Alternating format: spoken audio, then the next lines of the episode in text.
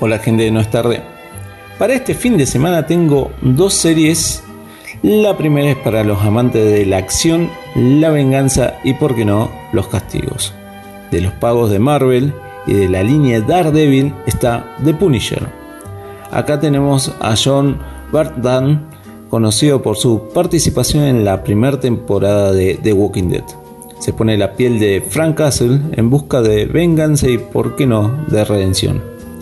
La primera temporada, este busca resolver qué pasó con su familia y de alguna manera vengarla.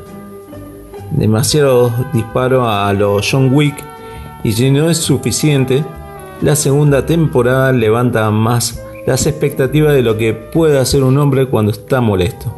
Una buena oferta que nos dejó Netflix en el 2018. Mi segunda recomendación es Gotham. Sí, una de Marvel y una de DC Comic.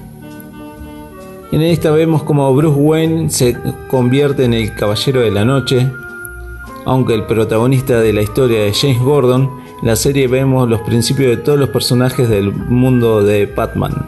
De mis favoritos, la historia del pingüino por lejos.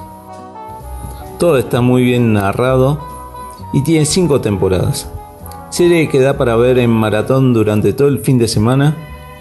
No hay mucho que decir de ella. Es Batman, por todos lados. Batman, señores. No sé qué puedo decir. Es Batman. Y si no hay tanto tiempo para ver, disfruten del estreno de Enola Holmes o de la galardonada Parásito, Parasite, que viene de subir a la plataforma de Netflix este mes. Ven, si se dan cuenta, también puedo hablar de otras plataformas que no sean de Amazon. Y bueno, si no hay competencia no hay diversión. Señores, he aquí el informe Z.